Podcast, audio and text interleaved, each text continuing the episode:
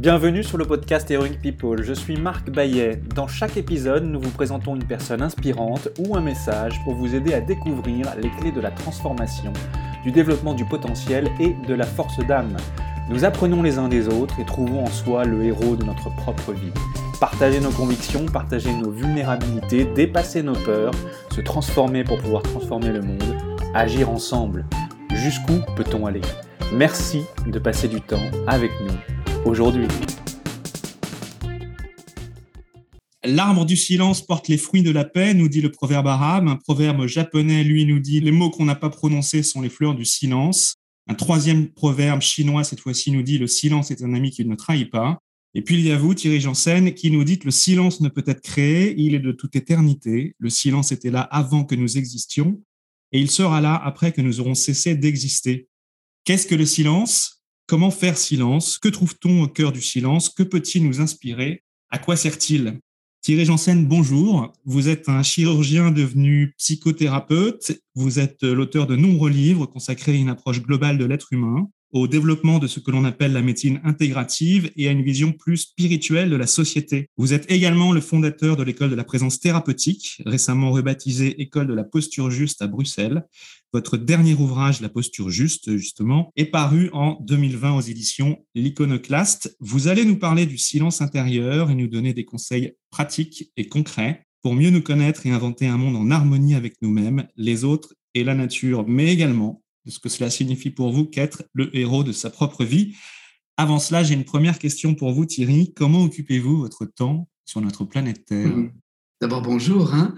Je pense que depuis quelques années, en tout cas, j'occupe mon temps à essayer de rester conscient du fait que je respire. Parce que très régulièrement, au cours d'une journée, je sens bien que je perds cette conscience et que je, je suis emporté dans le flux de mes pensées qui sont souvent en lien avec de l'anxiété, de la prévision, souvent un peu catastrophiste. Donc, euh, le fait de revenir dans cette présence, cette conscience de la respiration, pour moi, est fondamental parce que alors j'agis d'une façon totalement euh, vivante, confiante, euh, inspirée, je dirais. Et c'est ça qui me paraît être intéressant de faire sur cette planète. Donc après, les, détails de ces actions, bah, ils varient en fonction des différentes euh, circonstances de l'existence, hein, mais, mais j'essaye vraiment que ça soit habité de ça. Alors nous avons tous des obstacles à surmonter. Quel est le principal défi et obstacle, qui soit mental, physique, émotionnel, perçu, que vous ayez rencontré?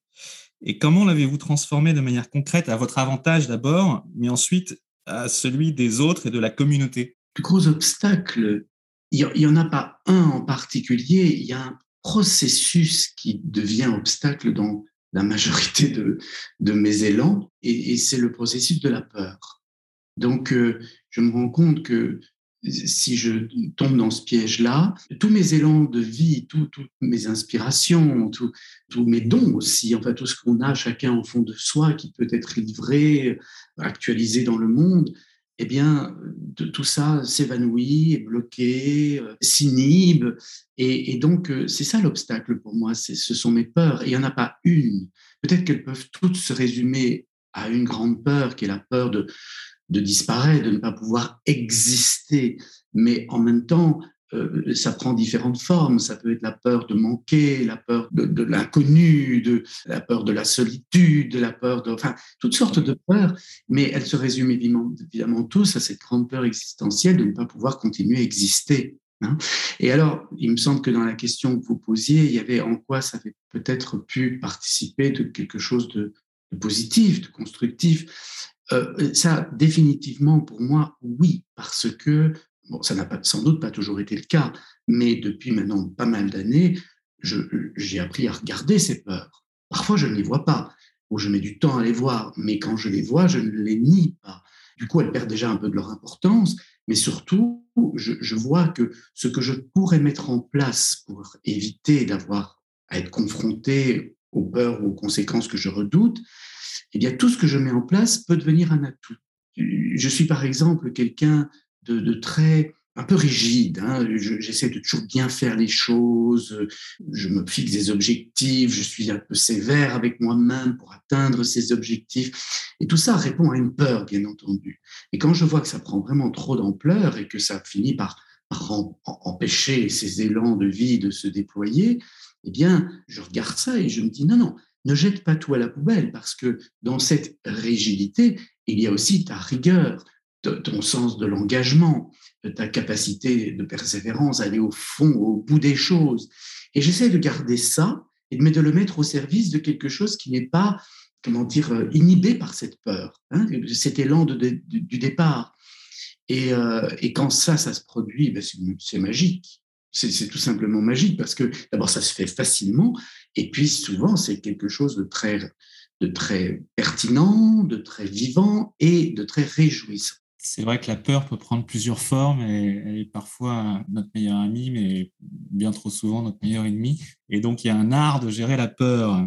En 1964, le duo de folk rock américain Simon and Garfunkel, que vous connaissez sans doute, sort sa chanson The Sound of Silence, qui deviendra un tube planétaire. Le thème général de la chanson est le manque de communication entre les hommes. Pour vous, qu'est-ce que le silence?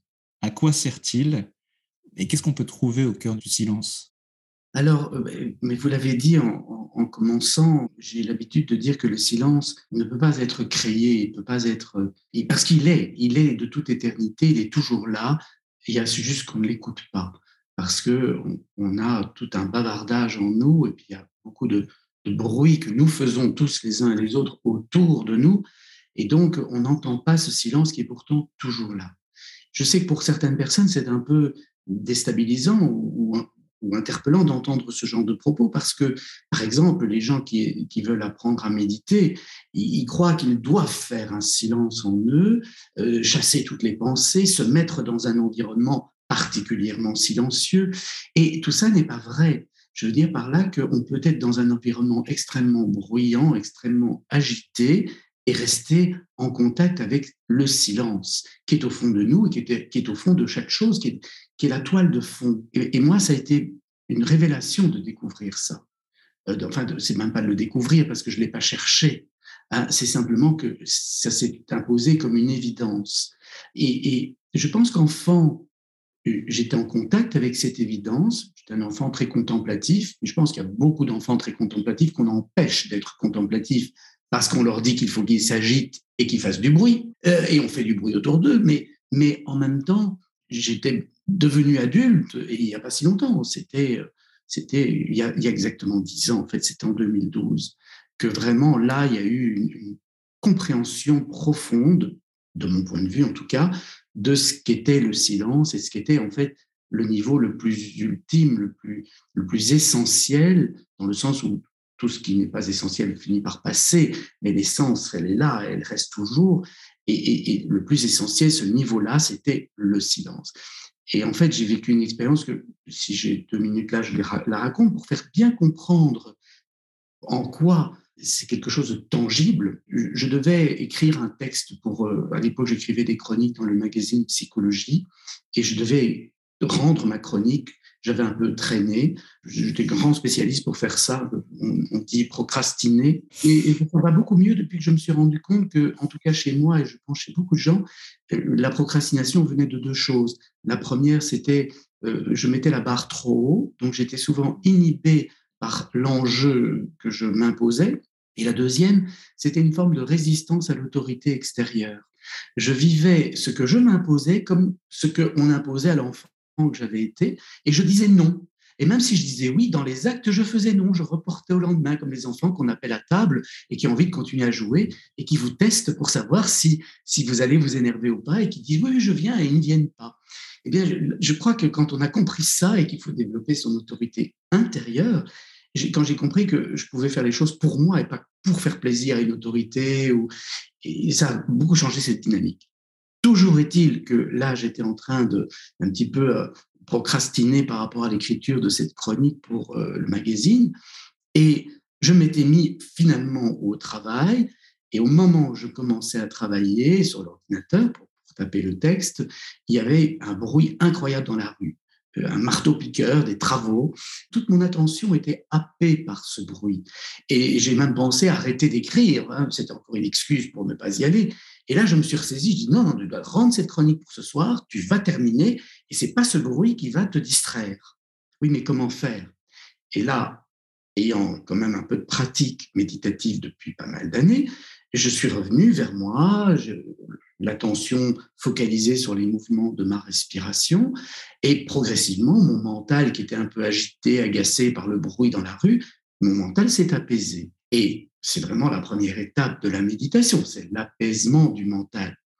Et à un moment, sans que j'aie cherché quoi que ce soit, j'entendais toujours le bruit du marteau-piqueur en bas de chez moi, mais en même temps, j'entendais ce qu'il y avait au-delà du bruit. Et ça, c'était vraiment inédit. Je n'avais jamais perçu ça de cette manière-là. Le bruit était bien identifiable, mais j'entendais qu'au-delà du bruit, il y avait comme une toile de fond qui était totalement silencieuse. Et en focalisant l'attention sur cette toile de fond, sur ce silence, il a pris toute la place. Et j'entendais quand même le marteau-piqueur, mais il ne me touchait absolument pas, il ne n'éveillait plus d'émotions désagréables ou, ou, de pensées agitées, et j'étais totalement silencieux. Et là, je me suis dit, waouh, le silence n'est pas l'absence de bruit. Le silence n'est pas l'absence de bruit, le silence est l'espace dans lequel tous les bruits apparaissent et disparaissent. Et les bruits viennent et partent sans arrêt, mais, comme les pensées, comme les émotions, comme les sensations, mais il y a une chose qui reste, c'est ce silence sur lequel viennent s'imprimer tous ces bruits. C'est un peu comme l'écran blanc au cinéma, et quand on projette le film, bien sûr, l'écran n'est plus blanc en apparence, mais sa nature essentielle reste blanche. Et la bonne preuve, c'est que quand on a fini de projeter les images sur l'écran, sa nature essentielle blanche réapparaît.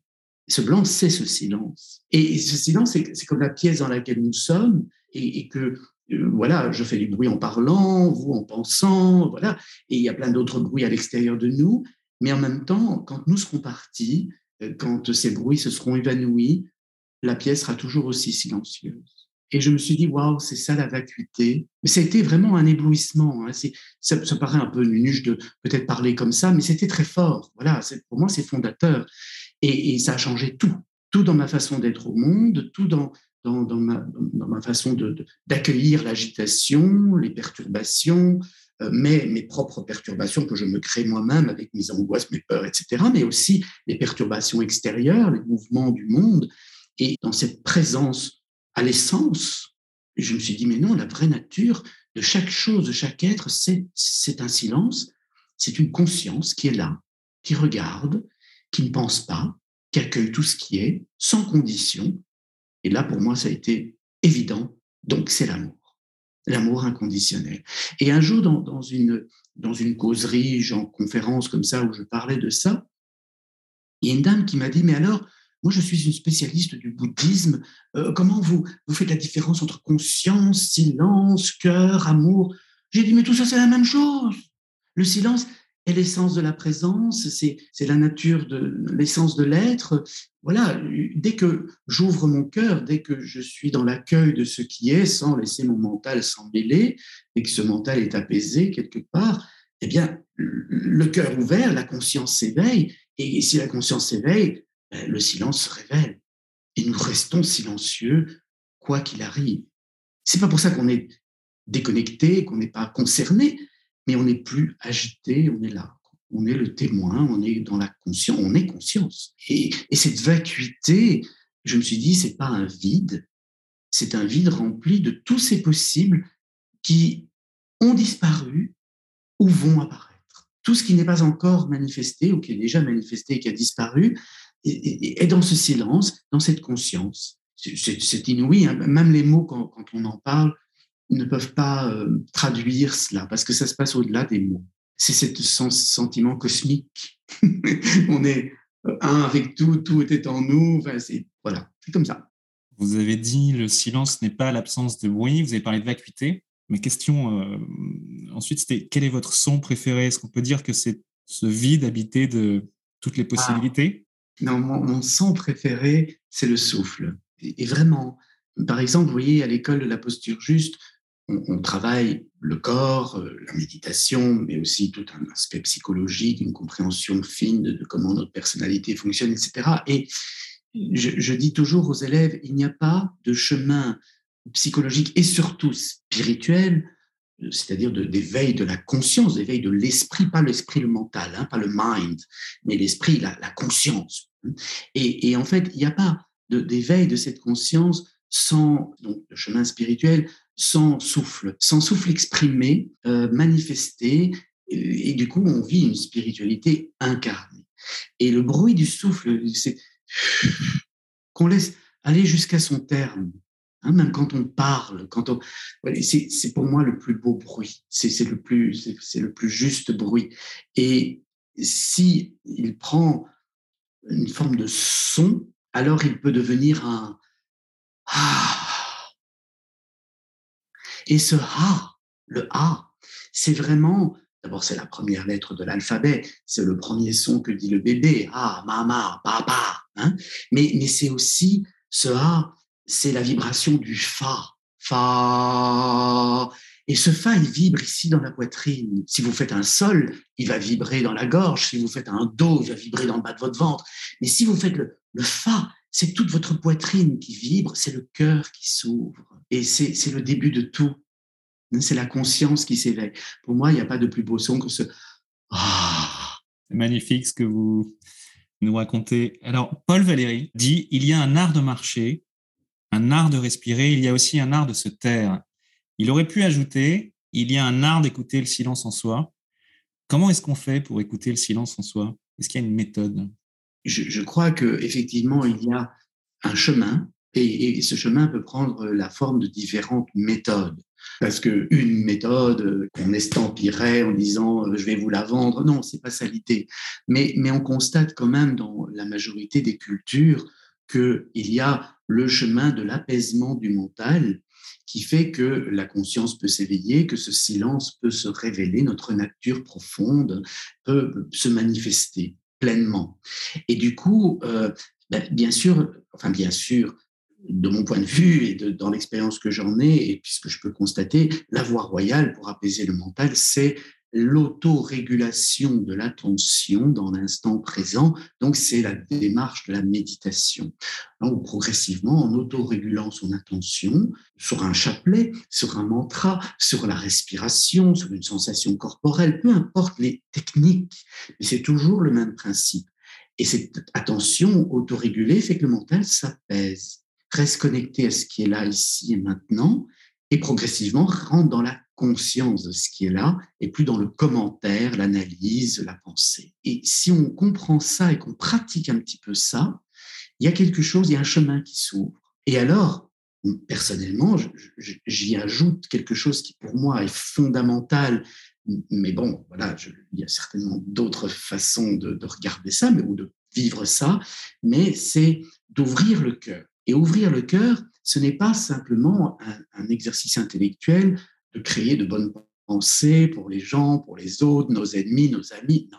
Parce que ça, c'est encore un exercice intellectuel. Et tout ce qui est de, l'ordre du mental, tout ce qui est de l'ordre du mind, hein, anglo-saxon, bien, ça vient et ça part. Les pensées, ça vient et ça part. Et vous savez comme moi qu'on peut aimer quelqu'un à une minute, et puis dix minutes plus tard, la détester cette personne parce que tout d'un coup, elle a fait quelque chose qui va pas dans le sens où vous voulez que ça.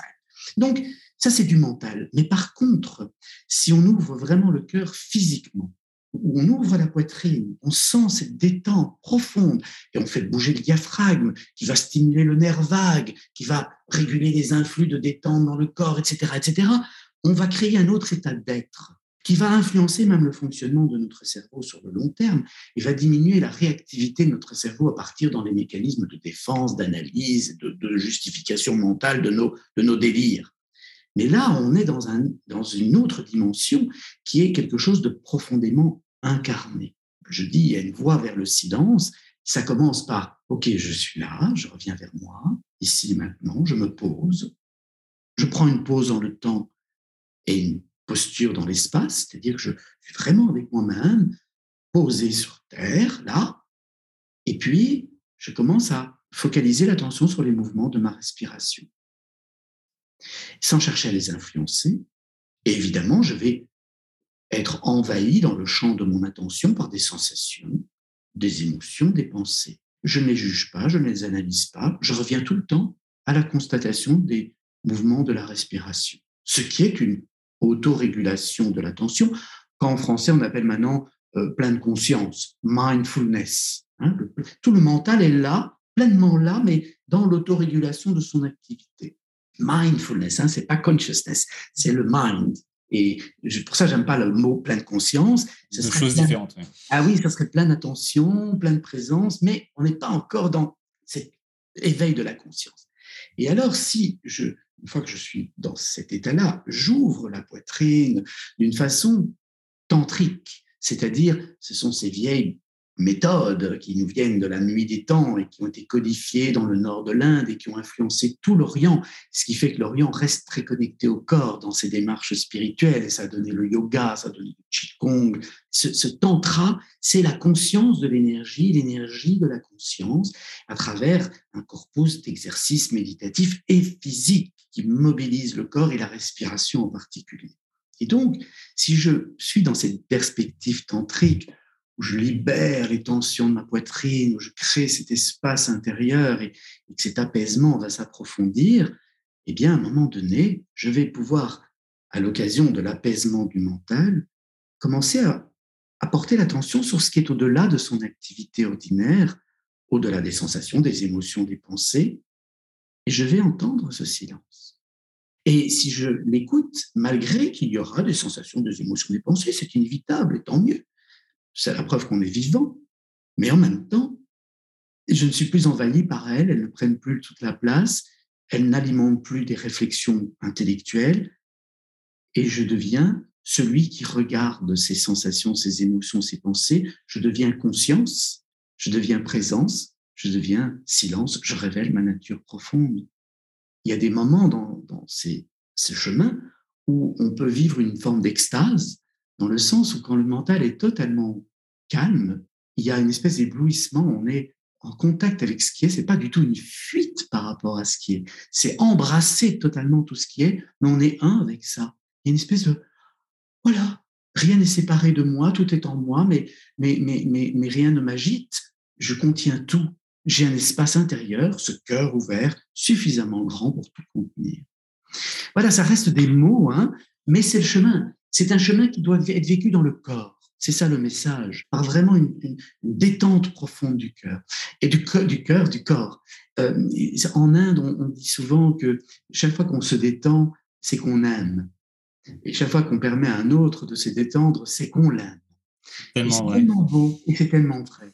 Et donc voilà, c'est peut-être le meilleur, le meilleur conseil à donner pour aller au silence, qui est toujours là, hein, il ne faut pas le créer, il suffit d'aller l'écouter. Merci beaucoup euh, Thierry. Je suis maître de mon destin et capitaine de mon âme. C'est ce que nous dit l'écrivain britannique William Ernest Henley dans son poème Invictus, écrit en 1875. Oui, mais la plupart d'entre nous vit sa vie par accident, la plupart d'entre nous a une conscience limitée de lui-même, nous restons silencieux, en retrait, inhibés, inaccomplis. Et l'accomplissement survient lorsque l'on vit sa vie avec une conscience claire de sa raison d'être et de son but. En quoi écouter le silence en soi nous permet de demeurer maître à bord et capitaine de notre destin? Alors, je vais peut-être vous surprendre en répondant ça, ou peut-être pas, hein, mais, mais je sais que ça peut surprendre surtout après la phrase que vous avez citée. Parce que quand il dit ⁇ Je suis maître de mon âme et, de mon, capitaine de mon destin, ou capitaine de mon âme et maître de mon destin, qui parle? Qui est ce je Parce que euh, l'âme n'est pas quelque chose euh, que je possède. Est-ce que c'est pas l'âme qui dirige? Et au-delà de l'âme, est-ce que c'est pas l'esprit, non pas de nouveau le mental, hein, parce qu'en français on est vraiment prisonnier des mots à cause de ça, mais le vrai, véritable spirit, pas le mind, je répète, l'esprit, la conscience, la source, ce grand vide dans lequel tout apparaît, tout disparaît, et, et qui n'est pas quelque chose de personnel, qui est, vous pouvez l'appeler Dieu d'ailleurs, parce que moi, je, n'utilise pas le mot Dieu parce qu'on en a fait quelque chose de trop personnel, justement. Et, alors que c'est universel, ou nous versus, ça concerne tous, et que c'est le même en chacun de nous. il est dans tout.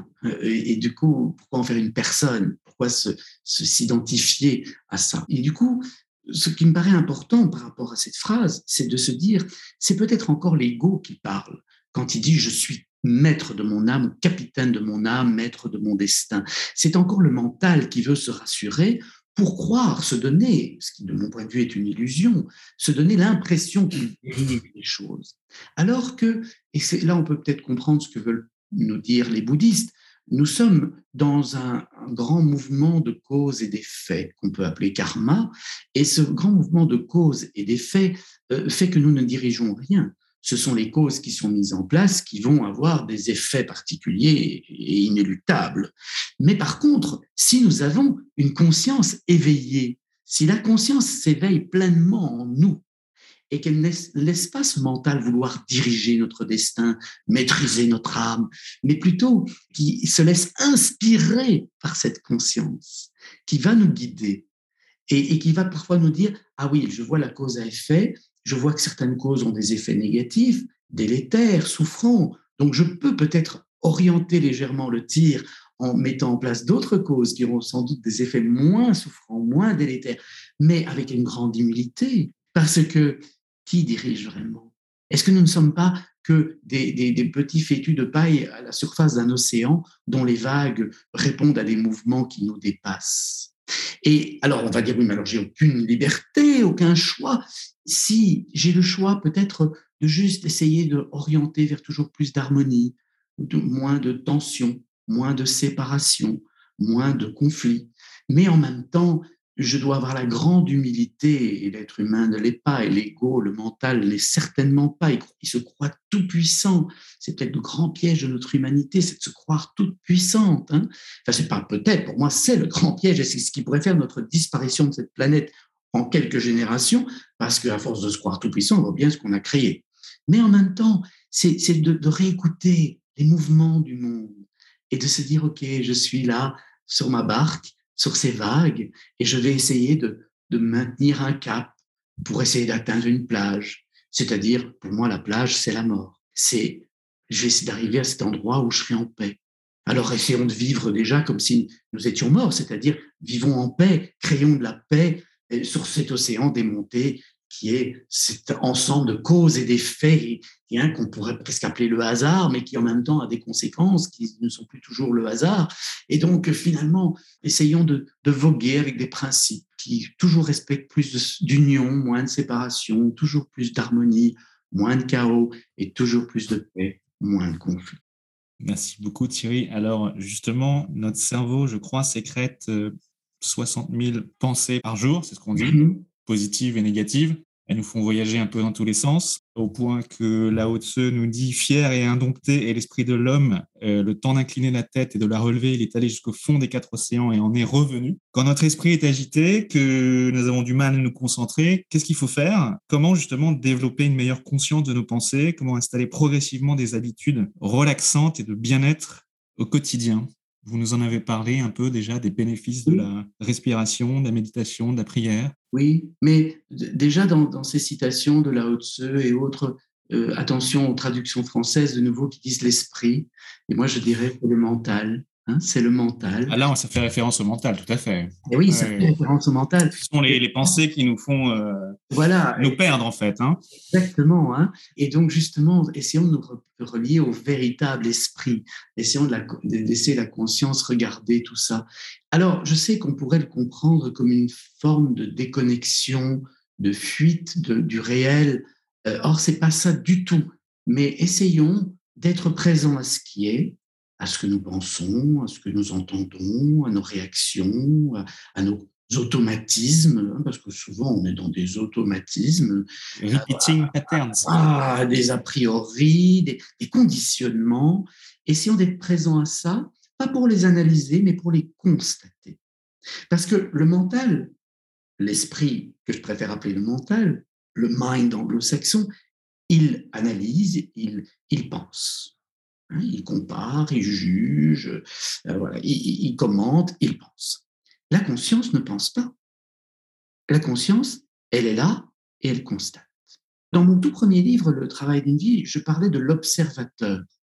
Et je me rends compte aujourd'hui, à la lumière de l'expérience notamment du marteau-piqueur, que c'est pas un observateur. La conscience n'est pas un observateur, c'est le mental encore qui peut observer. Et comme toute activité du mental, ça vient et ça part. Donc, on observe à certains moments, à d'autres moments, on est distrait, on n'observe rien du tout. Par contre, la conscience, elle, elle n'est pas dans l'observation, elle n'est même pas dans une action. Elle est juste dans être. Et dans être, elle constate, elle se laisse imprimer par ce qui est.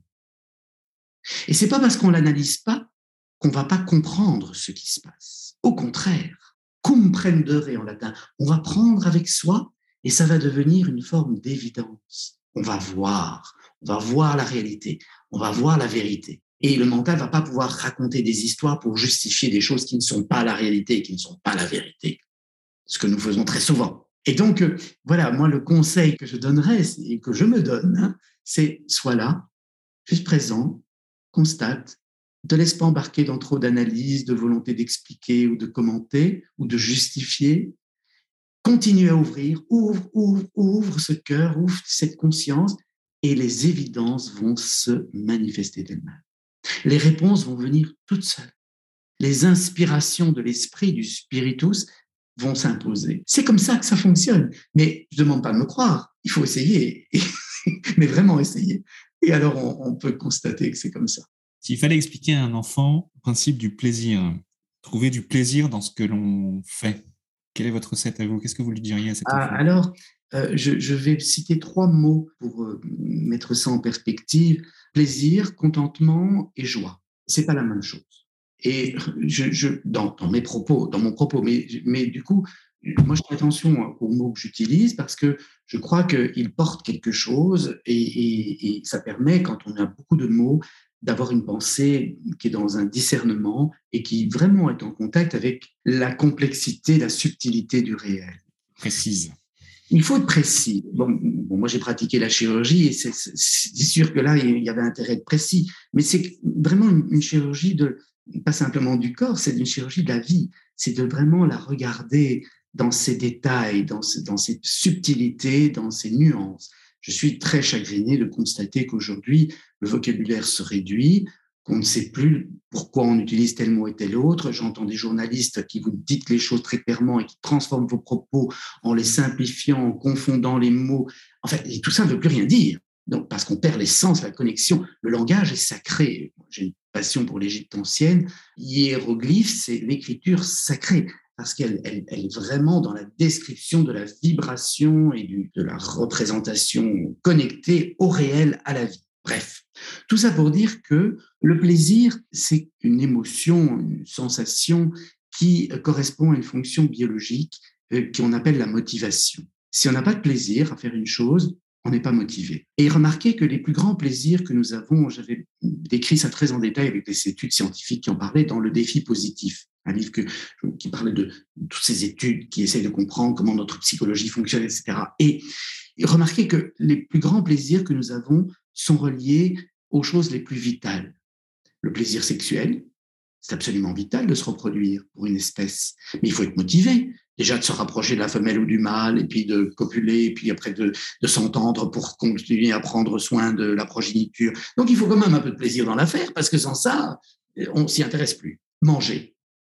Ah oui, parce que manger, ça nous paraît évident aujourd'hui, on rentre dans un supermarché, il y a tout ce qu'il faut. Mais quand il fallait partir à la chasse et puis euh, se motiver à affronter la peur du prédateur, etc., il fallait quand même un minimum de plaisir dans le fait de manger, parce que sans ça, il n'y a aucune motivation à les chasser. Et puis, faire du lien faire du lien avec les autres, euh, célébrer. Euh, et, ce n'est pas simple de faire du lien, de vivre en, communauté, de, s'accorder les uns les autres. Alors il faut quand même qu'il y ait un minimum de plaisir pour nous motiver à faire des sociétés. Nous sommes un animal social, on a besoin du plaisir. Donc, fonction biologique du plaisir. Le contentement, pour moi, c'est quelque chose qui est en lien avec les facteurs extérieurs.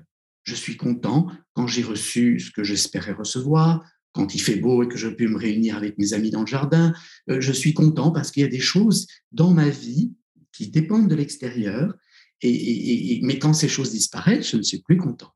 Et la joie, c'est totalement autre chose. Mais la joie, au sens où je l'entends, cette joie qui n'a pas d'objet, qui ne dépend pas de l'extérieur, qui est simplement relié à cet élan de vie que l'on sent en soi. Cet enthousiasme, hein, entheos, théos, le Dieu à l'intérieur de nous, cette connexion avec ce Dieu intérieur, ce qui nous donne cet élan de créer, d'inventer, de vivre. c'est un état d'être. C'est un état d'être. Et, et cette joie, elle se cultive par la connexion à la vie en nous. Et la vie en nous, on ne peut la sentir que dans la détente. On peut la sentir que quand on est en train d'écouter la vie qui nous traverse, cette énergie qui se souffle, qui, qui respire. Et donc, c'est quand le cœur est ouvert. Et, et quand on est dans l'acceptation de tout ce qui est, qu'on est totalement réconcilié et réuni avec tout ce qui est en nous, mais aussi tout ce qui est autour de nous. Et de nouveau, ça touche à cet éveil de conscience, à, ce cœur ouvert. Hein, quand le cœur s'ouvre, la conscience s'éveille. Et alors, quand vous regardez l'étymologie, parce que justement, les mots, ils ont une étymologie. Et moi, je, suis tellement heureux d'avoir fait du grec et du latin. Quand vous regardez le mot joie, il vient de goder. Et godere, se réjouir, vient de la racine sanscrite de yug. Yug qui a donné yoga. Yug qui veut dire se réunir, joindre, ça a donné le joug, le joug qui on met mmh. sur les deux bœufs qui tirent la charrue. Hein. La, joindre, réunir, réconcilier. Et le mot joie est l'état et l'émotion qui surgit quand effectivement tout est rejoint, tout est réuni, tout est accueilli. Et donc voilà, moi, si je devais donner un conseil, c'est ça, je crois, la question, hein, euh, comment faire pour aller vers ce, plaisir? Je dirais. Comment trouver du plaisir à ce qu'on fait, c'est ça Voilà. Qu'est-ce que ça signifie euh, Comment vous l'expliquez à un enfant de 6 ans voilà. Voyez, euh, vois le plaisir des choses. Hein, si ça te fait plaisir, fais-le. Mais on va pas dire ça à l'enfant de 6 ans, mais on va découvrir que tôt ou tard, ce plaisir, il peut disparaître parce qu'on ne peut plus faire la chose. Ça, on en apprend en vieillissant. Il y a des choses qu'on ne peut plus faire. Euh, il y a aussi des choses auxquelles on n'a plus accès à certains moments de notre vie. Et n'en faisons pas une catastrophe de ne pas avoir ce plaisir et le contentement qui l'accompagne. Et veillons à cultiver la joie, c'est-à-dire à accepter ce qui est et à se dire qu'est-ce que je vais faire avec ce qui est? Je vais donner un petit exemple très concret avec un enfant.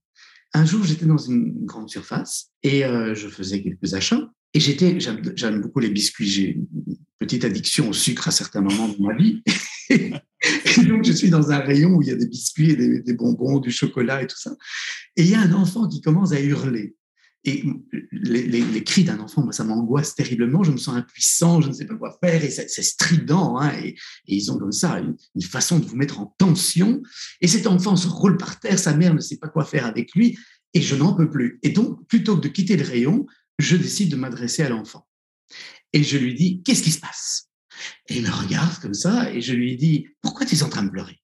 Et la mère répond à sa place et lui dit, me dit, c'est parce qu'il ne peut pas avoir les biscuits au chocolat, il n'y en a plus. Et il râle, et, je lui ai expliqué, il n'y en a plus. Et l'enfant qui recommence à pleurer. Et alors je le regarde et je dis, écoute, il n'y a pas les biscuits cette semaine, ils, n'en ont pas rentré dans le magasin, mais c'est peut-être pas grave. Parce que regarde, là, il y a plein de chocolat. Et là, il y a plein de biscuits. Peut-être que tu peux demander à ta maman de acheter du chocolat et des biscuits, et tu peux peut-être inventer un nouveau biscuit au chocolat qui sera peut-être encore meilleur que celui que tu n'as pas. Mais si tu ne fais que pleurer pour ce que tu n'as pas et qui ne te donne plus le plaisir et le contentement que tu attendais. Moi, je ne lui ai pas rajouté tous ces mots-là dans mon discours. Et, l'enfant m'a regardé bizarrement, la mère m'a dit, bah vous alors, j'ai dit, mais madame, si vous, vous ne faites que pallier aux frustrations de votre enfant, ça n'ira pas. Mais convoquez sa créativité, convoquez son élan de vie, et vous verrez, il connaîtra la joie. Ben, c'est ça l'attitude. C'est de ne pas confondre plaisir, contentement et joie, et de voir que la joie, eh ben, elle est dépendante de la capacité d'accueillir tout ce qui est, mais d'en faire quelque chose, et de redevenir le créateur, et donc le vrai maître de sa vie. Parce que c'est dans ce sens-là alors qu'on devient le maître de sa vie. C'est-à-dire qu'on surfe sur les vagues. Les vagues ont des hauteurs qui ne nous plaisent pas toujours, mais on surfe. Merci beaucoup, euh, Thierry. Ce sera très clair pour les enfants de 6 ans qui nous écoutent. Vous avez parlé de procrastination, vous avez donné votre propre exemple. Vous disiez, euh, voilà, à la, source, euh, dans, les facteurs qui expliquaient euh, mes élans de procrastination, il y avait des attentes trop élevées pour ma part, et puis un esprit de, un esprit rebelle. C'est assez intéressant la procrastination et les, grands coachs américains qui ne sont pas des psychologues, bien entendu, mais Ils disent que le ressentiment, la victimisation et l'auto-sabotage sont les premiers ennemis de notre performance individuelle. J'ai bien conscience que si on est sur une sémantique entreprise là.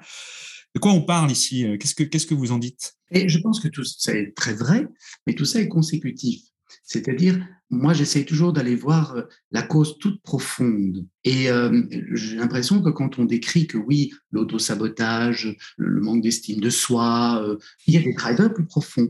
Et je pense qu'ils touchent à ce que je décris là. Dans la posture juste, je, je décris ces grandes peurs et ces blessures que nous portons, qui sont des blessures existentielles, et, euh, qui avait été si bien décrite par Willem Reich, Alexander Lowen, enfin ces gens qui étaient contemporains de Freud, qui ont travaillé avec lui à un moment donné, en tout cas pour ce qui était de Willem Reich, mais qui ont pris leur distance parce que voilà, ils voulaient être plus plus ancrés dans quelque chose de, moins abstrait que l'inconscient et, hein, et, et, vraiment de relier aux expériences de la vie, aux étapes du développement de l'enfant, etc. Et je trouve qu'ils sont très pertinents et ça nous parle, ça parle de nous tellement profondément, cette façon de regarder, mais clairement, on voit que il y a dans ces peurs une des grandes peurs, c'est de ne pas être à la hauteur, de ne pas être suffisamment bien pour être aimé, pour pouvoir faire partie du groupe. C'est ce qui donne cette, volonté d'être toujours parfait, de toujours faire mieux, cette rigidité dont je parlais là tout à l'heure, qui nous fait placer la barre très haut, qui nous fait devenir très dur avec nous-mêmes, pensant que nous ne sommes jamais assez bien.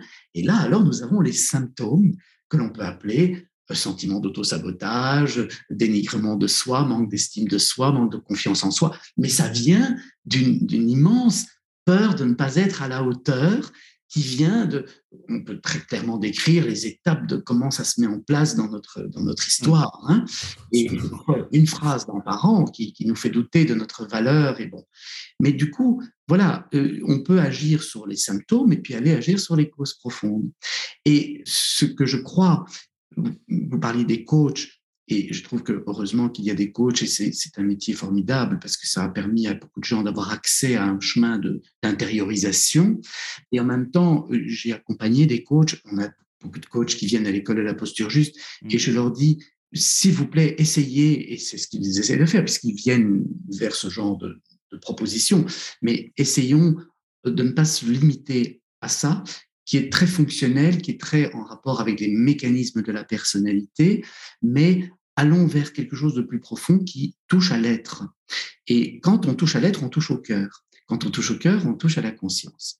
Et donc, euh, soyons dans la conscience de tout ça, accueillons tout ça, ouvrons notre cœur, ne nous en voulons pas de ça et libérons les tensions. Alors, par rapport à la procrastination, c'est très clair. Quand tout d'un coup, je vois que ma procrastination, elle vient de la barre très haute que j'ai placée et que je me, la mets tellement haute que je n'arrive même pas à commencer en me disant non, mais j'y arriverai pas, et puis c'est un trop gros effort. Et alors, quand on a déjà euh, tellement fait d'efforts dans sa vie, à un moment donné, on n'en veut plus des efforts. Alors, on finit par être paresseux dans le fond de son canapé et on s'en veut et en même temps, on n'arrive pas à bouger. Hein. Et on sent bien qu'il y a une tension à l'intérieur, combat. Acceptons. Ok, j'ai beaucoup travaillé dans ma vie, j'ai beaucoup fait c'est plus le moment de faire des gros efforts. Mais je suis peut-être pas obligé de faire ce que j'ai à faire avec autant de poussée, autant de tension, autant d'efforts. Et je peux peut-être accepter ce que je vais appeler être une imperfection et qui est en fait juste un relief. Et accepter mes reliefs, accepter rien doit être tout lisse et arrêter de rentrer dans les codes de société qui veulent nous faire performer et nous formater. Si je constate, et, et donc j'attrape une forme de douceur avec moi-même qui peut libérer le mouvement de la même manière, si je constate que je suis en rébellion par rapport à l'autorité extérieure, parce que justement, à l'âge de deux ans, quand j'ai dit non, je voulais manger une pomme et qu'on voulait me faire manger une banane et qu'on m'a imposé de manger la banane, tous les enfants disent non à deux ans. Ils veulent exister par eux-mêmes, mais tous les enfants ont été frustrés, ont ravalé leur colère. Mais en ravalant leur colère, ils ont mangé la banane, hein. ils n'ont pas eu la pomme. Mais dorénavant, ils auront une passion pour les pommes, ils détesteront les bananes, et en plus, ils seront en rébellion et ils diront tout le temps non quitte à dire non à des choses qui sont bonnes pour nous. Parce que parfois la banane, elle est bonne, hein, mais systématiquement, ils diront non à toutes les bananes. Donc, c'est d'arriver à se dire, oh, oh, attends, ok, j'ai eu des problèmes extérieurs, encore aujourd'hui, j'ai pas envie qu'on décide pour moi ce que je dois faire ou pas faire, mais en même temps, je peux peut-être voir que remplir ma déclaration d'impôt, terminer ce travail, faire ce que j'ai à faire, c'est pas pour l'autre que je dois le faire, c'est pour moi.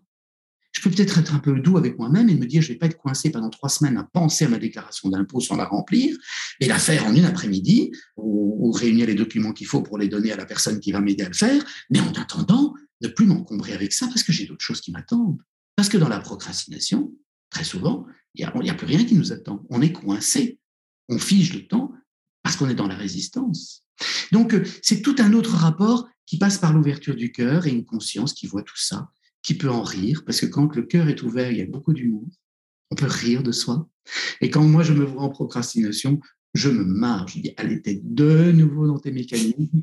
Et avec humilité, je me dis, ils sont tellement inscrits dans ton cerveau reptilien, c'est tellement des programmes de survie pour toi qu'il faut que tu les regardes et qu'avec la conscience du cortex, là, avec cette volonté du cortex qui peut quand même analyser la chose, tu fasses un choix conscient de dire je ne tombe pas dans. Mais je ne le fais pas pour faire plaisir à quelqu'un d'autre, je le fais parce que c'est bon pour moi.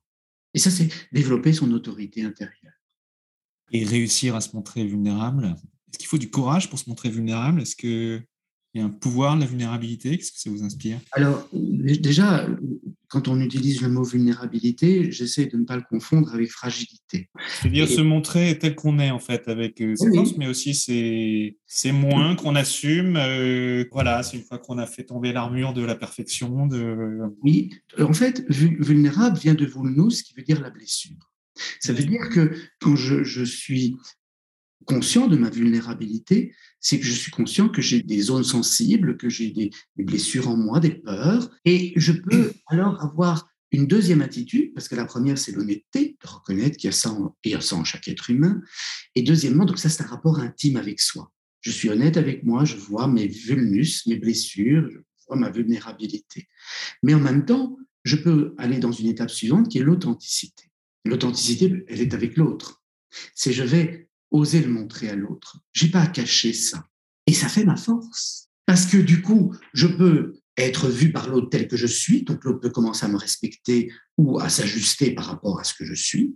Parce que bien souvent, il ne voit pas. Je lui ai montré un masque, une espèce de, de, truc tout lisse qui ne montre pas ses vulnérabilités ou ses aspérités. Et en même temps aussi, comme vous le disiez, on peut demander de l'aide. On peut, on peut assumer qu'on a des incompétences, qu'on a des difficultés, qu'on a, qu'on a des manques, et on peut dire. Et donc, ça commence vraiment par ce, cette, tendresse avec soi-même, cette honnêteté avec soi-même, de prendre soin de la blessure, des peurs, et puis de pouvoir les montrer, sans considérer que cette vulnérabilité est une fragilité, parce qu'au contraire, elle peut devenir la base d'une dynamique de force.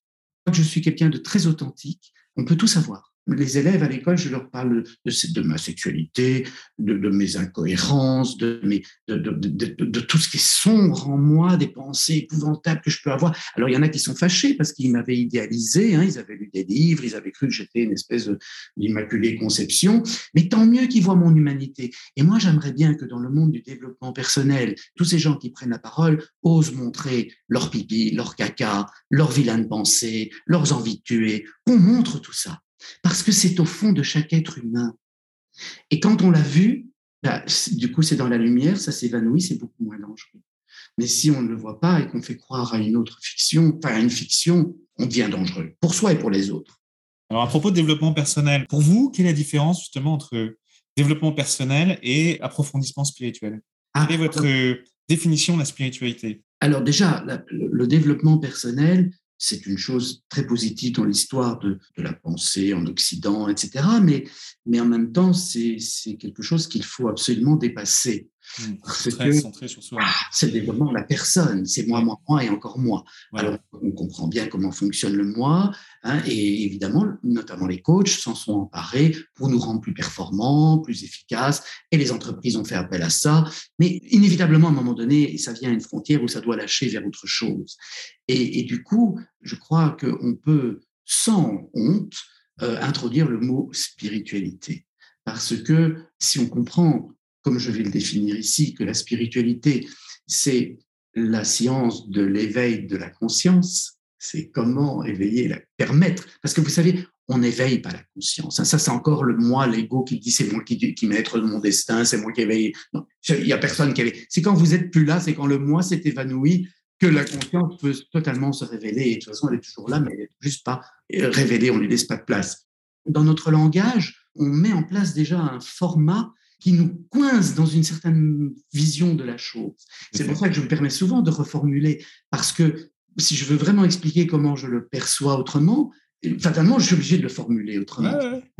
Et, donc, du coup, euh, ce qui est vraiment important, je crois, c'est aujourd'hui, là où nous sommes dans le développement de, de tout ce mouvement de l'éveil de la conscience en Occident et puis dans le monde, c'est de joindre psychologie et spiritualité. C'est de joindre développement personnel et spiritualité. Et les deux en bénéficient. Parce que parfois, je parle avec des gens qui sont dans des, démarches très spirituelles, mais ils ne se rendent pas compte que, bien sûr, ils ont des grandes intuitions, des belles inspirations, ils sont nourris par de très, très belles visions du monde, mais en même temps, leur personnalité n'étant pas comprise, ils peuvent s'emparer de ça pour nourrir leur ego spirituel. Et alors, on se retrouve à des situations qu'on a connues en Occident qui disent Dieu est amour. Dieu est amour, il dit de ne pas tuer son prochain, mais si tu ne me crois pas, je vais devoir te tuer. Absurde. Absurde. Parce qu'on n'a pas vu la personnalité qui, dans sa peur, va, le mental est très fort, justifier l'acte de tuer, soi-disant pour un Dieu d'amour. Eh, il y a un truc qui ne va pas. Et donc, il faut pouvoir allier les deux. J'ai rencontré des, êtres très spirituels qui avaient une aura euh, forte, euh, des, centaines de gens, des milliers de gens venaient les voir, etc. Mais ils ne voyaient pas toujours leur part d'ombre. Et du coup, et dans beaucoup de communautés spirituelles, etc., on voit des abus sexuels, on voit des détournements d'argent, des manipulations mentales, parce que tout l'aspect psychologique a été nié sous prétexte qu'on était spirituel. Et justement, parce que les mots sont importants, vous le dites, et on parle de leader spirituel dans ces cas-là. Euh, donc, c'est gourous, c'est dérives, etc. En, quoi est-ce qu'ils sont spirituels, en fait, ces personnages-là, qui ont une, qui ont, une audience? hein. Oui, c'est interpellant parce que. Qu'est-ce que c'est qu'être un, être spirituel? Qu'est-ce que ça signifie développer sa, spiritualité? On sait bien que c'est différent de, je suis en train de, la religion. Dans, ma réponse, parce que je, si je dois répondre. c'est la notion de verticalité, quoi. De, si, je réponds d'une façon très effective, vous parlez de moi. Parlez librement. Oui, oui, mais, mais je ne veux pas me trahir en parlant de moi, c'est-à-dire je, je veux vraiment que ça soit clair. En fait, ayant été parfois considéré comme inspirant, euh, voilà, hein, je ne vais pas parler de leader, mais enfin bon, quand même, quand on a une école, des centaines d'élèves qui viennent, etc., il y a quelque chose qui se met en place. Et j'ai appris, j'espère avoir suffisamment appris, et puis la vie me montrera et me mettra régulièrement à l'épreuve, parce que quand vous trichez, ça vous revient dans la figure, surtout quand on est dans cette conscience-là, on finit par le voir, mais que on peut être très inspiré, on peut être très relié à une conscience de la vie, et, ça vient tout seul. Hein, c'est dans, dans, le New Age, on parle de canalisation, de channeling, parce que vous êtes tellement relié, vous dites des choses tellement justes, tellement voilà en lien avec le miracle, le, mystère de la vie, et vous êtes donc inspiré et inspirant. Mais si votre personnalité n'a pas été épurée, s'il n'y a pas eu les processus d'initiation que doivent suivre les maîtres spirituels. Il y a des écoles qui font, qui veillent à ça dans le bouddhisme, etc. Et malgré ça, on voit qu'il y a des choses qui ne sont pas toujours claires. Mais si on n'a pas ces garde-fous, si on n'a pas justement cette conscience sur soi et sa personnalité qui pourrait s'emparer de ça, très vite, ça devient narcissique, égotique. Et, ça peut l'être à certains moments. Moi, quand je vois, je vais peut-être choquer les gens en disant ça, mais j'ai côtoyé le Dalai Lama à des, grandes rencontres, etc. Et bon, j'étais assis à côté. J'ai vu comment l'homme joue avec son charisme. Il est malin, il sait comment capter une foule, il a ça en lui. Euh, et il a un petit peu de cette volonté de dominer, de, de diriger. C'est un chef. Hein? Il a été mis sur le trône, il avait cinq ans. Normal qu'il se voit comme un chef. Mais c'est un leader spirituel, c'est un inspirant théoriquement. Mais il n'est pas à l'abri de petits débordements de sa personnalité à certain moment. Et quand il met sa casquette et qu'il joue un petit peu et que ça fait rire tout le monde, il en jouit. Mais c'est pas grave, hein et c'est pas grave, de nouveau, pourquoi devrait-on être dans une espèce d'immaculée conception toute lisse? C'est ça la beauté. Et c'est ça que, par exemple, j'aime dans le récit, parce que c'est un récit, je n'en connais pas la reliance au, fait réel, mais le récit de la vie du Christ, où quand il se met en colère, quand c'est parfait, c'est un humain, et c'est ce qui fait notre beauté. Mais la maîtrise, la vraie maîtrise, c'est de ne pas tomber dans le piège, c'est de le voir, de le maîtriser, de ne pas laisser cette personnalité s'emparer de tout ça, parce qu'alors il, y a des choses graves hein, qui peuvent se passer dans ce monde-là. Et ce qui me chagrine, c'est que parce qu'il y a des choses graves qui peuvent se passer, des abus, des, des, manipulations, etc., aujourd'hui, et particulièrement en France, il y a une espèce de méfiance pour toute cette, cette ouverture de, la conscience. Et, et du coup, on, très vite, on catalogue ça de secte et de.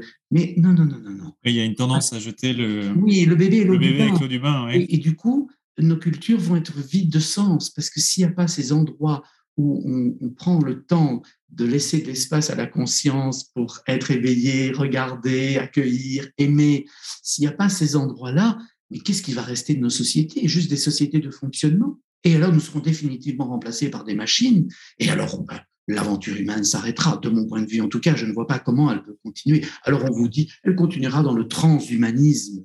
Oui, mais moi je vous parle d'humanisme et pas de transhumanisme. Mm-hmm. Mais bon, s'il y en a déjà qui se réjouissent qu'on devienne des robots avec une conscience captée dans un ordinateur, tant mieux pour eux, mais c'est pas mon histoire. Je suis pas là pour ça. Je vous rejoins assez. Vous avez traversé une nuit noire de l'âme. Est-ce que vous pouvez nous en dire un peu plus? Oui, alors Nuit noire de l'âme, moi j'ai utilisé cette expression qui a été, euh, je pense, peut-être qu'elle l'a été avant, mais elle a été euh, la première fois utilisée par euh, Thérèse d'Avila et Jean de la Croix, qui étaient des mystiques et qui est la noche oscura. Hein. la pensée chrétienne, c'est une, une, combinaison de mots, concept. Oui, et, pour moi, c'était un peu abstrait euh, avant de le vivre. Ou en tout cas, avant de comprendre que ce que je vivais était sans doute vraiment relié à ça. Et puis après, en relisant les textes de, de Thérèse Avila, de Jean de la Croix, je dis oui, oui, c'est bien ça. En fait, euh, j'ai traversé une, sans doute plusieurs nuits noires dans ma vie de l'âme, mais j'en ai traversé une très très forte en, en 2013-2014. Et en fait, l'idée était que je voulais créer l'école de la posture juste, enfin qui au départ s'appelait école de la présence thérapeutique, et je ne me sentais pas tout à fait légitime. Je n'étais pas sûr d'avoir un espace intérieur suffisamment grand pour accueillir tout ça et pas tomber dans des dérives et tout. Et donc, j'ai fait une retraite. Et pendant cette retraite, quand on fait un peu de place pour être en contact avec soi, quand on n'est pas juste dans son fonctionnement habituel, un peu agité, hein, eh bien, les démons surgissent. Et je vois vraiment ce que ça veut dire alors quand on, a des, récits mystiques, des monstres qu'on rencontre dans le désert, ou le Bouddha qui rencontre comme ça euh, les forces sombres. Et du coup, il y a l'âme qui est là, l'âme qui veut s'éveiller, qui veut. L'âme, elle est là pour aimer, l'âme, elle est là pour animer la vie. Et elle, elle veut, elle est dans son mouvement d'ouverture, de réalisation, et à la personnalité avec toutes ses peurs qui vient tout bloquer. Et la nuit noire de l'âme, pour moi, vraiment dans mon vécu, c'est quand la personnalité empêche l'âme de se réaliser pleinement. Et avec ses doutes. Avec c'est ça un combat spirituel C'est un combat intérieur euh, entre la personnalité, entre le mental, ses conditionnements, ses a priori, et l'âme qui est juste là pour, pour être, pour, réaliser la vie qui est en nous. Et c'est douloureux, hein c'est très douloureux. Tant que la, la personnalité ne lâche pas, c'est vraiment douloureux. Et moi, ça a duré deux ans et demi, euh, et un matin, ça a lâché un matin comme ça. Et, ce jour-là, j'ai senti, hein, j'ai senti, j'étais en paix, et, je suis heureux d'avoir vécu ça si douloureusement. Parce qu'on me dit, mais pourquoi il faut passer par des douleurs pareilles? Bon, ben, c'était mon histoire. Euh, je dis pas qu'il faut passer par là, hein, mais en ce qui me concerne, le fait de l'avoir vécu comme ça, j'ai quand même eu la preuve que pendant tout ce temps, tout ce temps où, par exemple, le matin, j'essayais d'écrire, j'essayais d'écrire sur le silence parce que j'avais vécu en 2012 l'expérience du silence, je ne parvenais pas à écrire parce que je voulais écrire avec mon mental, je voulais prouver, aller chercher des textes de philosophes, etc.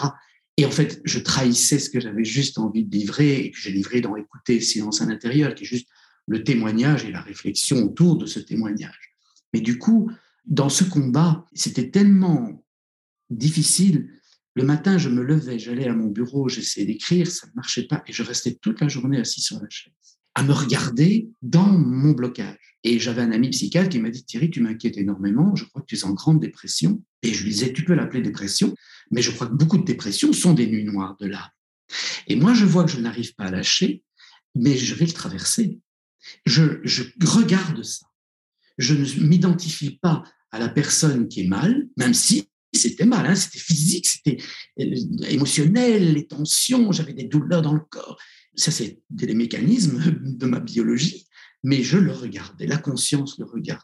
Et j'ai essayé vraiment d'ouvrir mon cœur. Et c'est là que j'ai vraiment compris que plus le cœur s'ouvre, plus la conscience est là, et plus la personnalité va s'évanouir.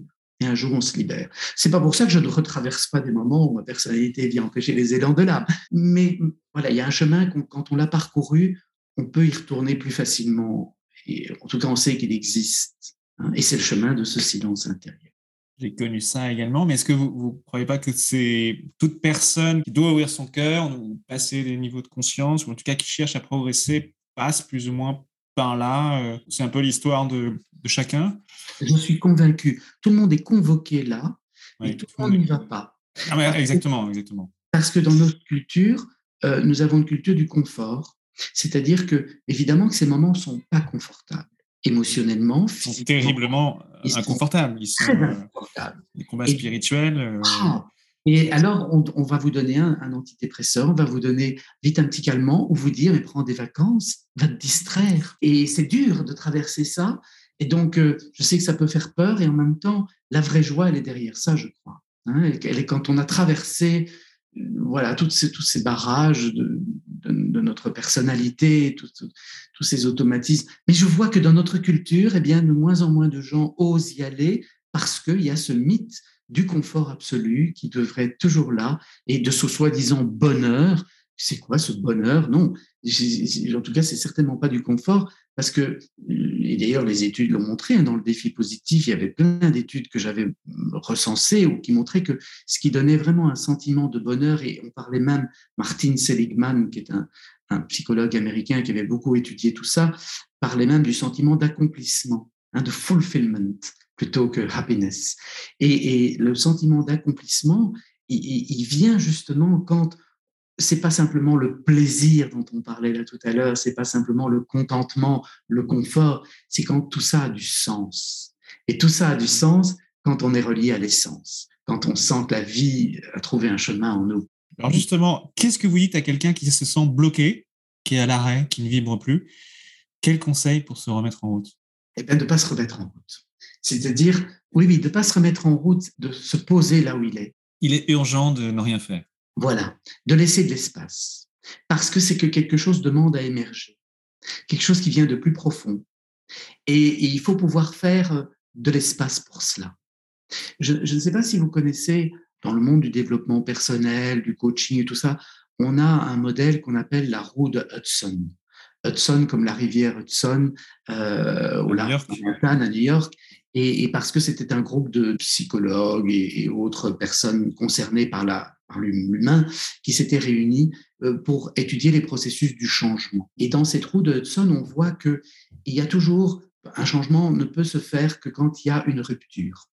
Et la rupture, elle, se passe à un temps T, hein, on quitte un travail, on quitte un conjoint, mais bien souvent, d'ailleurs, elle a déjà été préparée à notre insu. On voulait plus de certaines choses, on commençait à se plaindre, on n'avait plus envie, plus le goût. Mais quand la rupture est là, il y a une phase absolument importante et nécessaire, c'est celle du deuil. Il faut pouvoir faire le deuil des modes de fonctionnement où nous étions, malgré qu'on voulait la rupture, on doit faire le deuil de ces modes de fonctionnement. Parfois, le deuil a déjà commencé un peu avant la rupture, mais il y a un temps et ça prend du temps. Et les gens qui ne vont pas au bout de ce temps de deuil, ils ont tendance à très vite se réorganiser et ils font un petit tour de roue mais en fait, comme un hamster, ils vont faire souvent ce même tour de roue. Ils vont retrouver un autre conjoint, un autre boulot, mais en fait, ils vont se rendre compte qu'ils sont dans les mêmes circonstances. Oui, et puis ils vont, ils vont appliquer les, ils vont accoupler toujours les mêmes recettes, aux mêmes les mêmes dynamiques. Ils, vont faire du sur place. Exactement, parce qu'ils toujours, les mêmes... toujours un peu de, de, la même chose, comme on dit. et donc, ça devient de plus en plus difficile, inconfortable, et alors il se passe des beaucoup plus grosses ruptures, parfois sous forme de maladie, carrément. Mais si on prend le temps du deuil, qu'on accepte pas faire, tout d'un coup, de, si vraiment, par exemple, on gagnait sa vie, de faire, mais de faire pas pour la chose, juste pour gagner sa vie.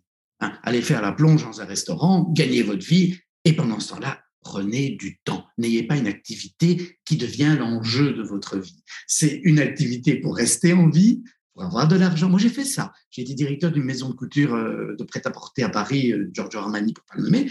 Et, mais, je savais que c'était pour gagner ma vie parce que j'avais pas d'argent, mais je voulais plus faire chirurgien, mais je savais pas encore ce que je voulais faire. Il faut laisser un temps. Et c'est pas un temps confortable parce qu'on est dans l'inconnu, le cerveau déteste l'inconnu, il voudrait très vite se réorganiser dans ce qu'il connaît malheureusement, et alors il recommençait le même schéma. Et donc en prenant ce temps, progressivement, en écoutant, en réapprenant à écouter son corps, à écouter les petites joies qui viennent quand on mange une glace au soleil assis sur un banc, quand on va respirer le parfum du lilas. Et ce sont des, actes vécus. Je me rappelle, j'allais respirer les fleurs aux Tuileries. À l'époque, j'habitais Paris. Et ça paraissait stupide de vivre ça à 40 ans. Eh bien, non. Parce que, enfin, je n'avais pas tout à fait 40, j'avais 37, 38. Mais toujours pour dire que, en prenant ce temps, on va découvrir d'autres choses en nous qui demandent à, à être entendues, d'autres valeurs, un projet qui, vient de plus profond. Et si on continue, on va commencer à explorer. Alors, on va faire une petite formation, lire quelques livres, rencontrer des gens, et notre univers va changer. Et puis, à un moment donné, le projet va devenir une vision qu'on va pouvoir manifester, et on sera dans un grand tour de roue de Hudson, mais on aura vraiment fait un, un vrai changement qui nous aura rapproché plus à l'essence et à l'essentiel de l'être. Et je souhaite ça à tout être humain, et de voir que toutes les crises toutes les ruptures ne sont pas négatives. Elles sont des invitations à écouter quelque chose qui veut émerger depuis plus profond. Mais de nouveau, notre culture du confort absolu nous dit non, non, non, non, on va vite retrouver un boulot, vite se réorganiser, vite. Non, et je dis, ça c'est la peur qui nous fait, euh, qui, nous fait agir comme ça. C'est des conditionnements euh, familiaux, sociaux. Euh, on s'en rend même pas compte parfois. parfois, il faut vivre plusieurs crises et ruptures avec toujours la même manière de répondre. Et puis au bout d'un moment, on finit par réussir à, prendre ce temps, comme vous dites, faire une roue de Hudson. Mais, mais c'est vrai que à un moment donné, on n'a plus le choix. On n'a plus le choix. Voilà. Regardez les burn-out aujourd'hui, qui sont épidémiques, pour parler d'une autre épidémie que la Covid. Mais nom d'un chien, c'est quand même magnifique ces burn-out. Ça veut dire que les êtres veulent autre chose que les modes de fonctionnement dans lesquels ils sont. Moi, je suis réjoui. Quand quelqu'un tombe en burn-out, la première chose que je dis, je suis content pour toi. Je sais que ça choque, mais en même temps, mais oui. Alors, très vite, il me dit, oui, mais tu sais, j'ai. raison, c'est comme ça qu'il faut le. Mais oui, il faut casser le schéma. Il faut casser le schéma. Moi, je suis un derviche. Dédramatiser. Les, les derviches, dans le monde euh, oriental, dans le monde musulman, et ils étaient habillés d'une façon outrancière, hein, au 11e, 12e, 13e siècle. Ils voyageaient comme ça de Bagdad euh, à, Constantinople. et, puis, tout d'un coup, ils, ils venaient choquer les gens. Ils venaient casser leur schéma il venait les interpeller. Et c'était des failles qui permettaient d'ouvrir de la conscience. Donc, quand quelqu'un est en burn-out, je lui dis, mais quelle joie, c'est formidable, ça veut dire que tout ton être veut autre chose. Donc maintenant, écoute-le. Oui, mais non, j'ai déjà un projet. Je dis, tu peux le faire, ton projet, mais tu vas te réépuiser parce que tu n'as pas encore écouté. Et de toute façon, tu es tellement épuisé que tu n'as même pas l'énergie pour mettre en place, ton projet. Prends le temps de la restauration de ton énergie. Tu as vécu une phase catabolique, hein, tu as consommé toute ton énergie, il n'y a plus rien, psychiquement, physiquement, il faut un temps de récupération pour rentrer dans une phase anabolique. Mais les gens ne veulent pas, ben, ils ne le font pas, ils retombent en burn-out. Et alors, quand ils retombent en burn-out, ou, ils tombent malades, et, physiquement, et alors là, ils vous disent Ah ben oui, je me rends compte qu'il y a un chemin. Il y a un chemin. Mais c'est le chemin qui est intéressant, c'est pas le but. Cette phase anabolique, euh, qui est le fruit qu'on cueille en bout de chaîne, comment vous l'expliquez à un enfant de 6 ans? Ah ben c'est très simple. Hein. Quand, quand, par exemple, euh, je prendrais un élastique, et alors je, je, dirais à l'enfant, regarde, quand on tire très très très très fort sur l'élastique, on y met beaucoup beaucoup beaucoup d'énergie, hein, parce qu'il faut de l'énergie pour tirer sur l'élastique, on tire, on tire, on tire. Mais si je tire de trop, il va casser. Et donc, au plus tu tires, au plus l'élastique veut revenir à sa position de départ. Alors, quand tu commences à sentir que c'est trop fort et que ça va casser, il faut tout de suite lâcher. Et il faut laisser venir à la position de départ pour que toute l'énergie puisse revenir. Et après, on va l'utiliser, mais on va plus tirer aussi fort. On va l'utiliser sans tirer aussi fort et ça va très bien se passer. Voilà, des images simples. Merci Thierry. Thierry, cinq conseils pour écouter le silence en soi. Ben, je ne sais pas si je peux en donner cinq. Vous pouvez en donner quatre ou six ou dix. Hein, mais... Euh. Mais, je, dirais, comme j'ai dit, c'est un chemin. Donc, euh, chaque conseil n'est pas suffisant en lui-même dans ce que je vais dire, mais, en même temps, voilà, chaque conseil est indispensable. D'accord? Alors, le, premier, ce serait, OK, je me pose. Je prends une pause dans le temps, même si c'est 30 secondes, je prends une pause, je regarde. Et une posture dans l'espace, une posture où je suis posé. Je m'assois, ou je sens mes deux pieds, je détends mon corps, je suis là, je me pose. Et je dirais même, je me pose, je me dépose et je me repose. Se reposer, c'est pas forcément faire une sieste d'une demi-heure, mais je prends trois minutes juste pour dire, OK, je souffle, c'est trop là, c'est... Waouh Et je respire. Je respire, je suis conscient de ma respiration et je laisse le souffle s'évacuer jusqu'à son terme. Parce que très vite, on, respire comme ça. On laisse le souffle s'évacuer jusqu'à son terme. Je laisse une détente s'installer. Et alors, j'ouvre la poitrine, je détends ma poitrine, je détends tout mon corps, quitte à le bouger, hein, sentir mes tensions, parce qu'on les sent même plus, ces tensions. On est tendu, mais on ne les sent pas.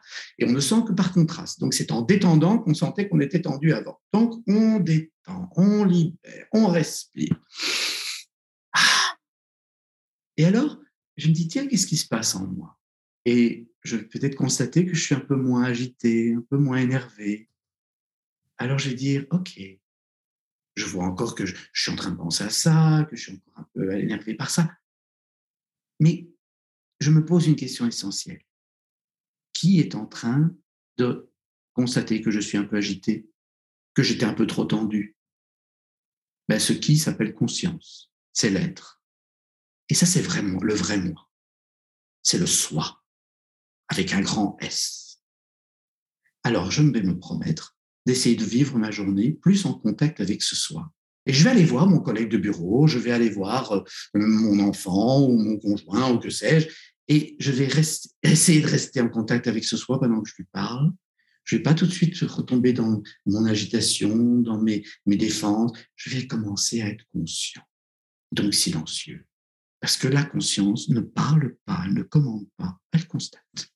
C'est simple, hein?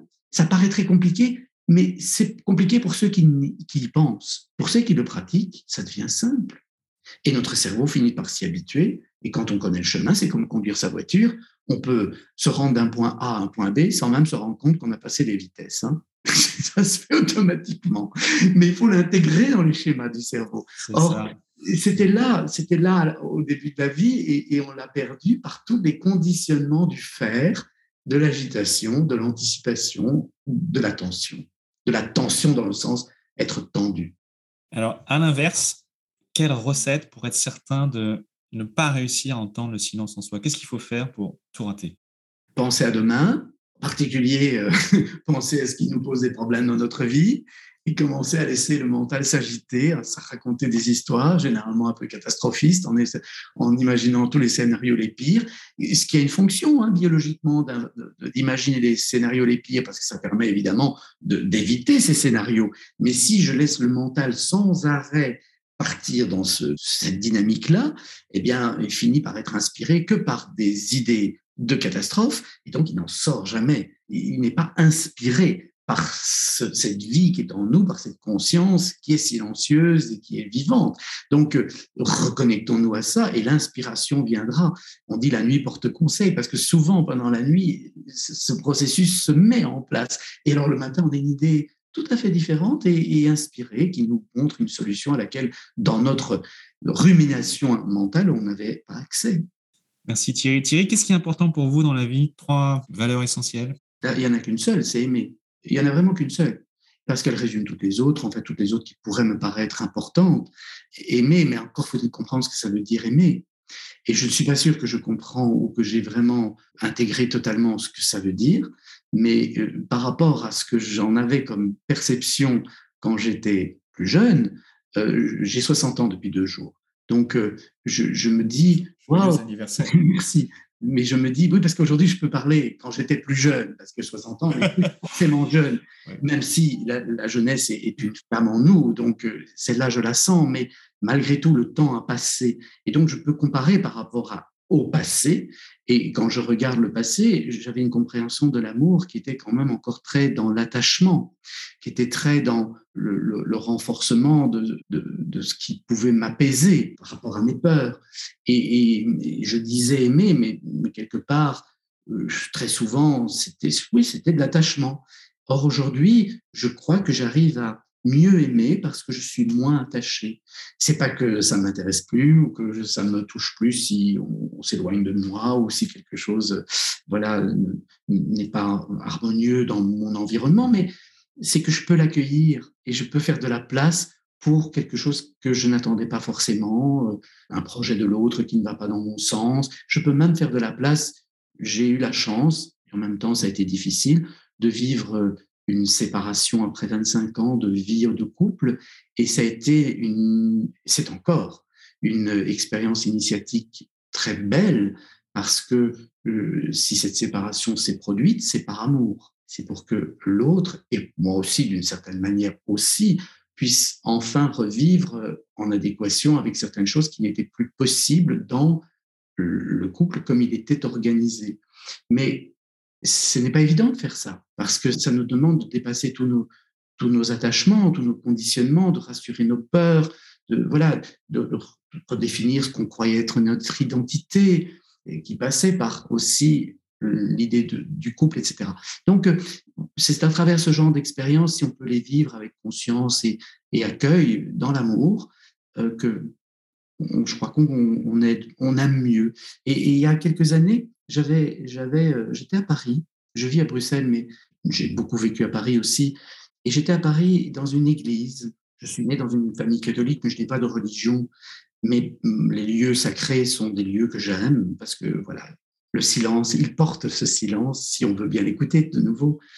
Mais il est tellement audible que c'est plus facile dans ces lieux-là parfois de reconnecter à ce silence. Les pierres portent cette vibration. Et puis le symbolisme de ces lieux, l'architecture de ces lieux a été faite pour aussi créer ça. Et, j'étais dans une église à Paris et il y avait devant moi une statue de la Vierge. Et pour moi, la Vierge est un symbole de l'amour inconditionnel. Marie-Madeleine, euh, de l'amour inconditionnel incarné dans la vie de femme. Et, donc, euh, c'est ma façon de me les représenter, mais je pense que c'est assez proche quand même de ce que la théologie pourrait nous, nous, enseigner ou nous montrer.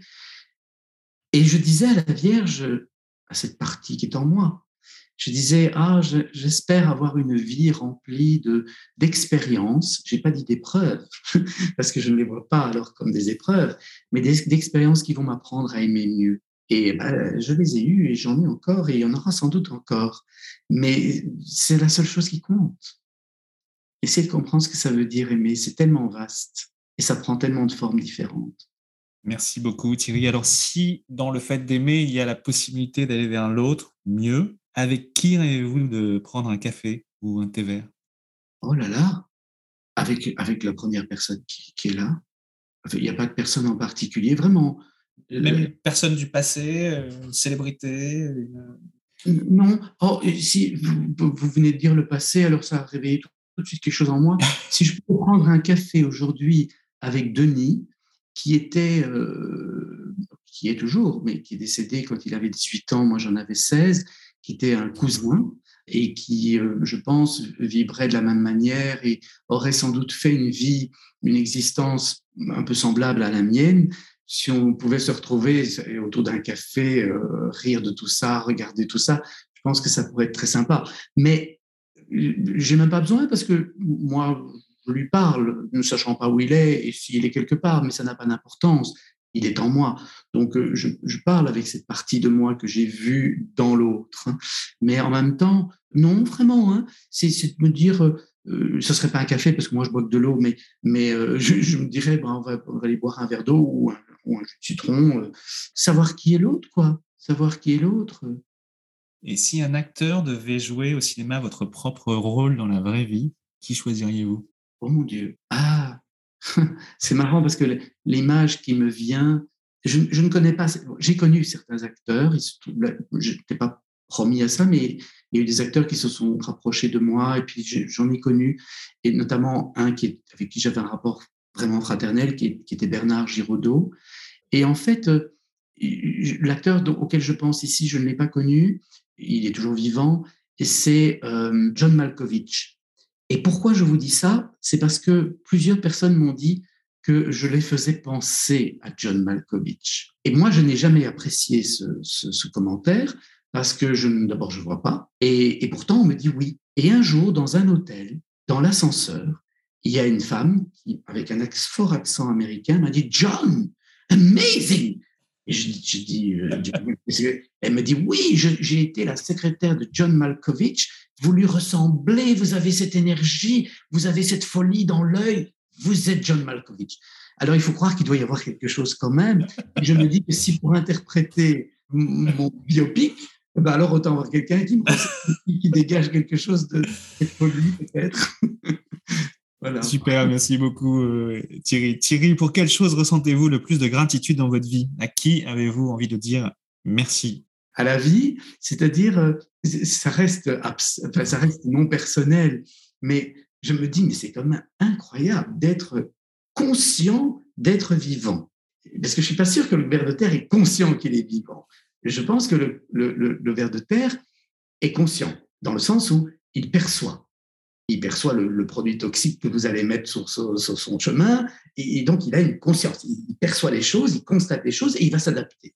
La conscience pure, sans, sans discours, sans, sans culture, c'est de la perception. Mais nous, humains, avec ce cerveau, nous mettons des mots, nous racontons des histoires autour de ces perceptions, et c'est quand même fascinant de dire, je suis conscient que je suis vivant.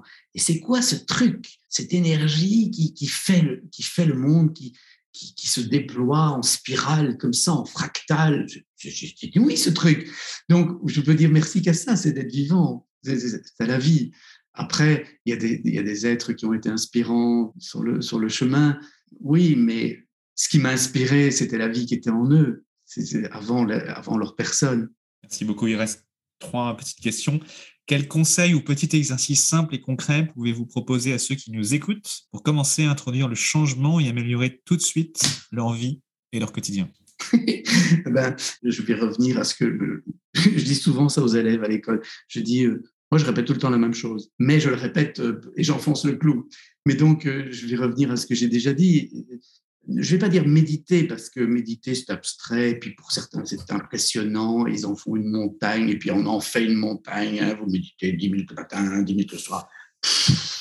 arrêtez, vivez votre vie comme une méditation. Mais apprenez à avoir cet état d'être, et donc moi je connais un chemin très court qui est très puissant, que j'ai partagé pendant le premier confinement tous les soirs sur, euh, sur le Facebook. Faisais la méditation euh, hein, de plonger dans le silence intérieur. Puis je l'ai continué une fois par mois, une fois par semaine, puis maintenant une fois par mois. Euh, je l'enseigne dans les livres, dans l'école. Il y a bientôt, il va y avoir des vidéos là-dessus parce que vraiment, je trouve que c'est un chemin tellement direct. Je me pose, je me dépose, je me repose. J'ouvre, j'ouvre le cœur. Et j'écoute le silence à l'intérieur et je goûte la paix et la joie de l'être. Alors, je l'ai tout de suite, hein. on est tout de suite. Mais pour l'avoir tout de suite, il faut un tout petit peu pratiquer. Puisqu'on est tellement formaté à autre chose, ben, il suffit de se donner l'occasion de réouvrir des voies. Elles sont là, hein. le câblage est là dans le cerveau, tout est là. Mais il faut un petit peu pratiquer. C'est ça que je donnerais comme conseil. C'est tout bête. Hein. Pour vous, Qu'est-ce que cela signifie être le héros de sa propre vie? Ben, Le héros de sa propre vie, c'est être celui qui part d'un point qui revient à ce point. Je crois que est héroïque celui qui, euh, qui voilà, qui, de, sa naissance à sa mort n'a pas peur de, de, mourir quelque part, dans le sens où il sait dès, le départ, où il a parfois oublié dans son chemin, il peut douter. Les héros de la Grèce ancienne doutent à certains moments et, et font des bêtises, hein, mais ils deviennent les héros que nous connaissons parce qu'ils sont arrivés à bon port, ils, sont, ils ont dépassé les peurs, ils ont compris que tout ça c'était que des illusions quelque part. La seule chose qui comptait, c'était l'état dans lequel ils étaient arrivés et auquel ils peuvent retourner c'est ce silence, cette paix intérieure, cette, puissance, cette vie, cette, souveraineté. Et, donc, voilà, le héros, c'est celui qui fait le, voyage. Hein, c'est tel Ulysse qui s'attache à son mât pour pas entendre les voix du mental qui lui font peur et qui essaye de l'entraîner dans les plaisirs pour, euh, pour échapper à cet inconfort. Il s'attache au mât, mais il sait qu'il a un chemin à, parcourir. Hein. C'est Moïse qui euh, voilà, va, aller jusqu'à cette terre promise hein, pour faire jaillir l'eau du bâton. Avec son bâton, il fait jaillir l'eau. Lui qui est né de l'eau, hein, porté par l'eau, faire jaillir l'eau, la vie, euh, que le Christ va transformer en vin aux noces de Cana, parce que quand la vie est là, on s'enivre. Il y a l'extase, c'est toute la mythologie de l'extase.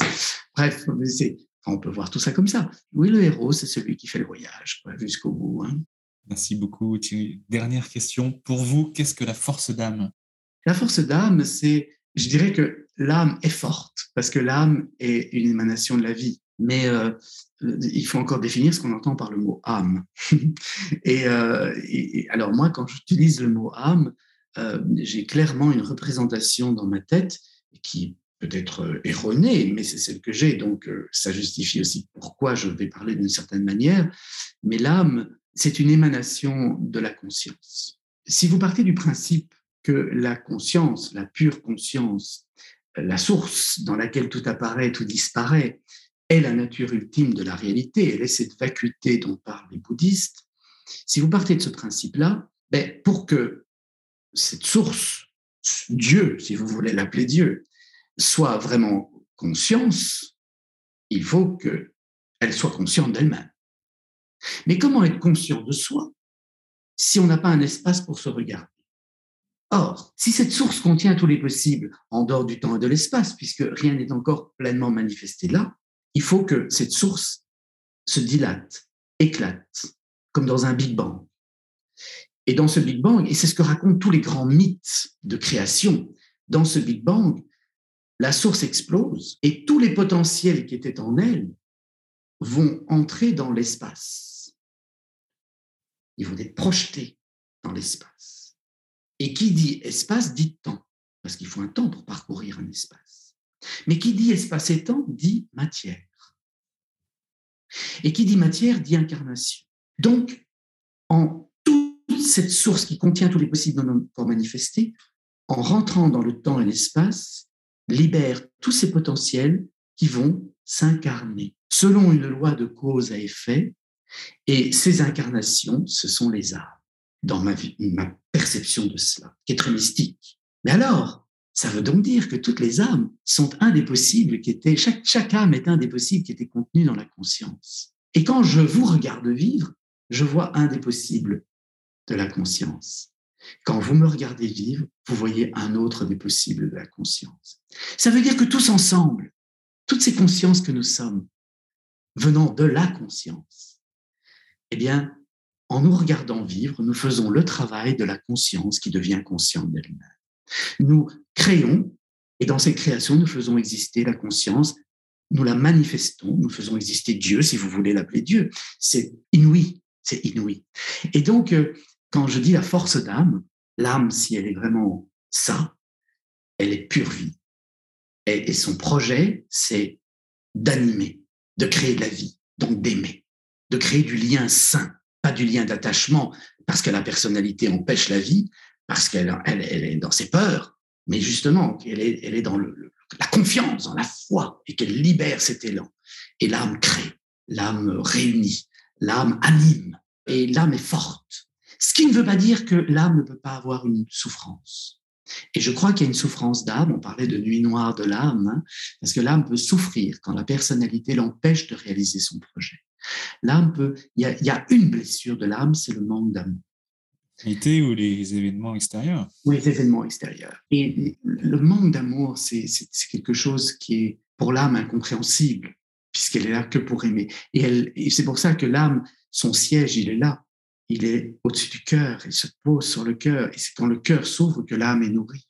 Et qu'alors qu'elle peut plonger dans l'essence de l'être et être inspirée par sa source. Parce que l'âme doit être reliée à sa source elle retourne à sa source.